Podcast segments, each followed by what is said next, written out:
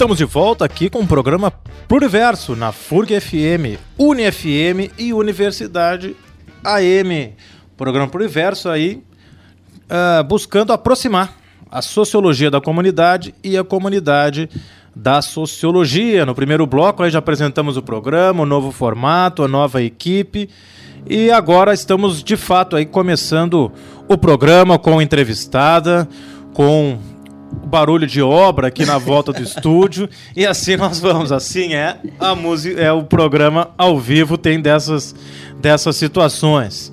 É, como já falamos aqui no primeiro bloco, então, e não por acaso, né, Newton e Bruna, nós ouvimos a música Computadores Fazem Arte, do Chico Sainz Nação Zumbi, que como o Newton falou, eu também compartilho, que é um dos álbuns mais importantes aí da música brasileira. Eu que acompanhava, era muito fã do Chico Sainz e essa música que fala aí do papel dos computadores na nossa vida, isso aí cerca de 15 anos atrás, que ele gravou 15, 20, 20 anos atrás. Até olha, eu isso. me dou conta aqui como eu tô ficando velho. E imagina aí o que avançou a importância dos computadores, em especial das redes sociais, nos dias de hoje. Então, é, é com base nisso que a gente introduz o nosso tema a ser tratado hoje. E o tema que é, acho que é importante aí voltar a esclarecer para quem nos ouve, ou quem não estava acompanhando aí o primeiro bloco do programa Pluriverso. A gente vai falar de política e internet, mais especificamente redes sociais e internet. Então, que redes sociais que é uma marca aí do, da política, da sociedade, da vida em sociedade no mundo contemporâneo. Mas, antes de chamar a nossa entrevistada, vamos de música. E a música, mais uma vez, é com o Newton. Newton, qual é a música. Agora a gente vai de Iron Maiden, Run to the Hills, do álbum The Number of the Beast. Sugestão da nossa entrevistada, Sugestão professora, professora Raquel, Raquel. Recuero.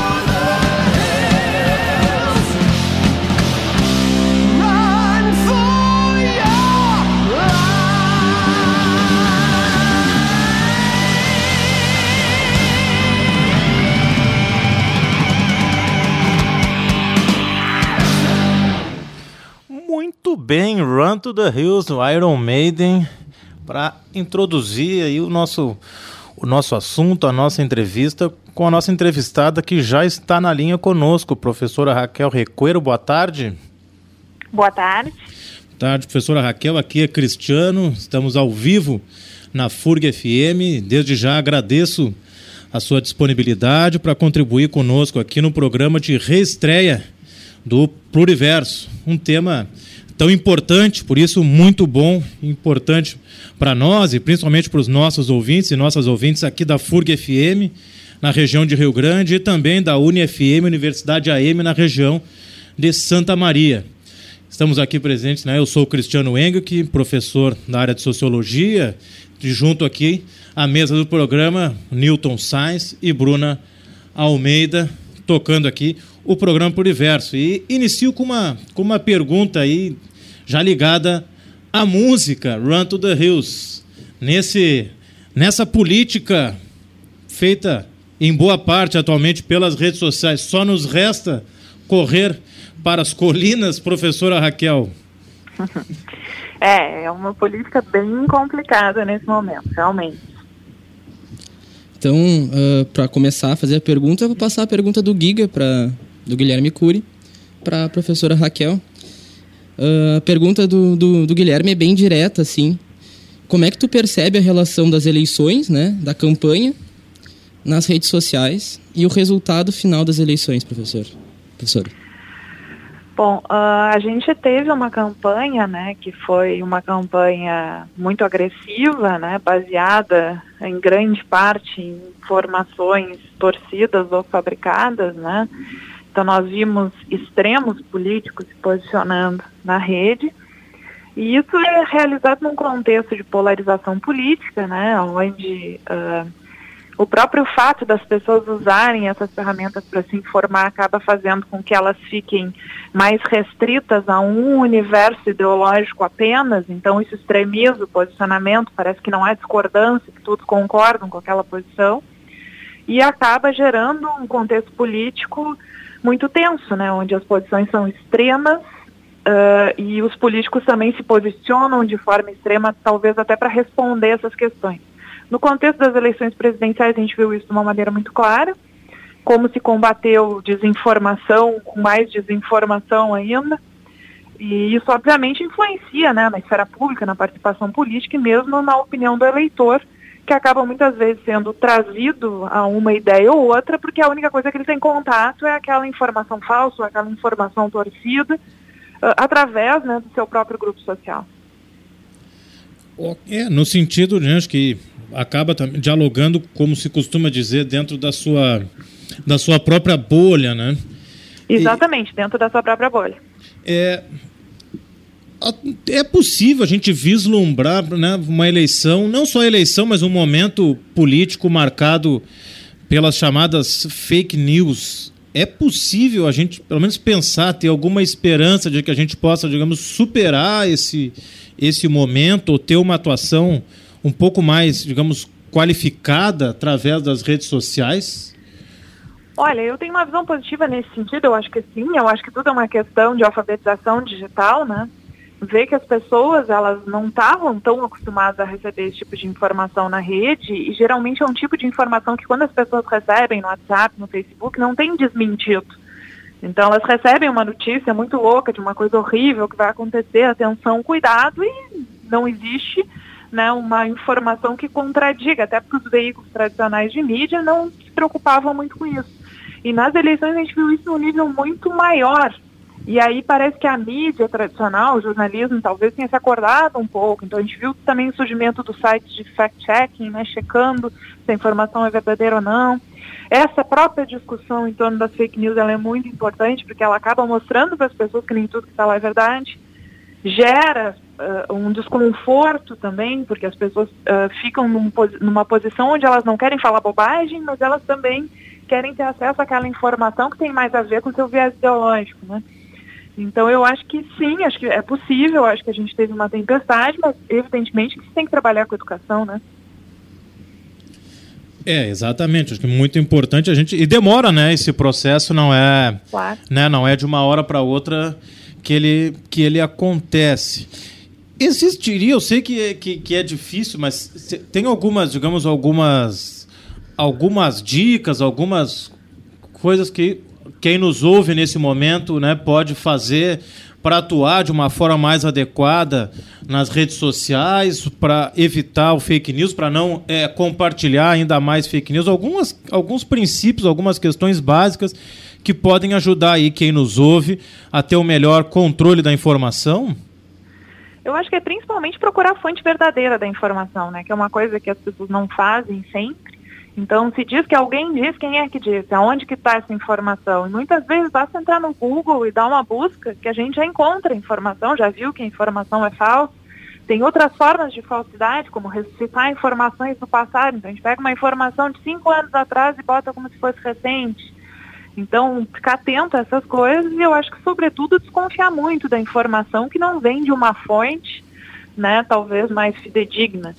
Ter uma certa desconfiança, porque não é só porque está na internet que ela é verdadeira. Né? Qualquer pessoa pode escrever qualquer coisa na rede. Então, isso é uma coisa muito delicada que as pessoas precisam né, ficar bem, bem informadas a respeito. E eu acho uma coisa que eu sempre digo para os meus alunos, né, que é até uma brincadeira, mas toda aquela informação que vem acompanhada daquela máxima, espalhe para todos os seus contatos, já fica com o um pezinho atrás, porque não tem, geralmente ela não tem né, nenhum ponto de verdade. Isso, isso aí é muito presente no WhatsApp. Mas a, a Raquel estava falando né, de uma aprendizagem, uma questão de, digamos, uma pedagogia da internet se a gente pudesse falar assim, né? Mas também tem todo um lado institucional, né? Como as instituições brasileiras enxergaram isso num, digamos, com um certo delay, não sei se é a palavra certa, mas foi enxergar tarde demais, né? Porque poderiam ter mecanismos, é, que a Raquel pode falar um pouquinho mais sobre isso, né? Que tipo de mecanismos, que tipo de discussão institucionais que poderiam ocorrer para promover esse, digamos, um, um processo eleitoral com maior cuidado na internet, nas redes sociais. Até, até para ajudar aqui a, a, a, Raquel, eu lembro que a, a, a época da campanha eleitoral, o, a Justiça Eleitoral havia uma promessa, um comprometimento de que queria ter o controle de fake news e não houve nenhum tipo de controle, até pela dificuldade que eu imagino que se tenha de fazer o controle dessa informação. Né? Bom, nós tivemos algumas conversas né, com alguns membros da Justiça Eleitoral, inclusive eu cheguei a dar palestra no TRE e nós tivemos um pouco essa discussão. A questão é que há um despreparo institucional, no sentido que jamais eu acredito que, essas, que as pessoas tenham pensado que a gente veria a informação sendo usada como guerrilha, como arma, entende? A desinformação, no caso, ela é usada como arma, ela é usada para tentar manipular a opinião pública. E veja que é interessante que a gente já tinha apontado isso algum tempo atrás, essa desinformação ela tem sido usada também contra as instituições brasileiras, certo? Então, no início se usou durante as eleições e agora a gente vem uh, ver né, que, essa, uh, que essas desinformações, que essas, essas mobs, essas multidões que são acordadas e muitas vezes são robôs, são contas falsas, vão criar rumores, vão criar boatos sobre todas as instituições brasileiras e mesmo usar informações verídicas para atacar, como a gente viu recentemente o Judiciário o STF, né? Uh, inclusive com a frase, né, basta um cabo e um soldado para fechar o STF, não precisamos de, de, tribunal nenhum. Então, que é um ataque, na verdade, contra a República, né, contra um dos três poderes. A gente já viu a mesma coisa com o legislativo, então também tem uma tendência nesse sentido. Isso é muito perigoso, porque para que a democracia aconteça, né, a gente precisa ter as instituições, precisa ter algum tipo de garantia. Então, por menos que a gente goste delas, elas são necessárias. Então, o discurso que se legitima nesse momento é não precisamos de nada. Isso é complicado. É um discurso bem perigoso, né? Se colocar acima das, das instituições, acima dos partidos, através das redes sociais descamba. Eu sei que essa é uma discussão teórica mais ampla, mas quase com, sei lá, um fascismo num outro formato aí, através das redes. E aproveito essa questão para colocar, se a gente estava tratando aqui de campanha eleitoral, uma vez eleito o novo governo, uma vez empossado, continua se caracterizando pelo uso em primeiro lugar, né, antes de usar qualquer outra forma, né, dando privilegiando o uso das redes sociais, seja principalmente pelo Twitter aí como uma, como a principal ferramenta de comunicação do governo. Como tu vês um governo que utiliza aí as redes sociais como a sua principal forma de comunicação? Institucional, inclusive. Né? Institucional, né? é. Seria um tipo de governança online, não sei o que a professora acha. Uh, eu acho que no caso específico do Brasil, a gente está vendo uma cópia do que o Trump fez nos Estados Unidos. Né? Uh, qual é o problema aqui? Uh, é evidente que quanto mais transparente um governo, melhor é para a população, mas a população consegue entender esse governo e usar as redes sociais no sentido de, de trazer informações do governo, transparência e tal, é importante. No entanto, a gente tem visto uma coisa meio desarranjada, assim, né? não há nenhum tipo de controle, se publica qualquer coisa, não existe nenhum tipo de cada um publica uma coisa, né? Cada membro do governo diz uma coisa diferente, então ninguém sabe direito quem é que está falando, mas qual é a informação verdadeira, se usa muito para questões muito opinativas, pouco relacionadas à própria ação do governo em si. Então, tá, é, eu acho que o uso que é feito hoje é extremamente complicado, ele acaba sendo pior para o governo, né? ele acaba sendo ruim porque há muito, muitas críticas, né, muito posicionamento, gera um desgaste gigante, então me parece que é um despreparo nesse uso, não se fazendo aquele uso que deveria ser o ideal, né. Exatamente, até muitas vezes misturando o público, né, o institucional, o com o privado, né, a opinião do presidente, dos seus filhos, se misturando com o que deveria ser uma, um posicionamento oficial de governo, né, de instituição, de executivo.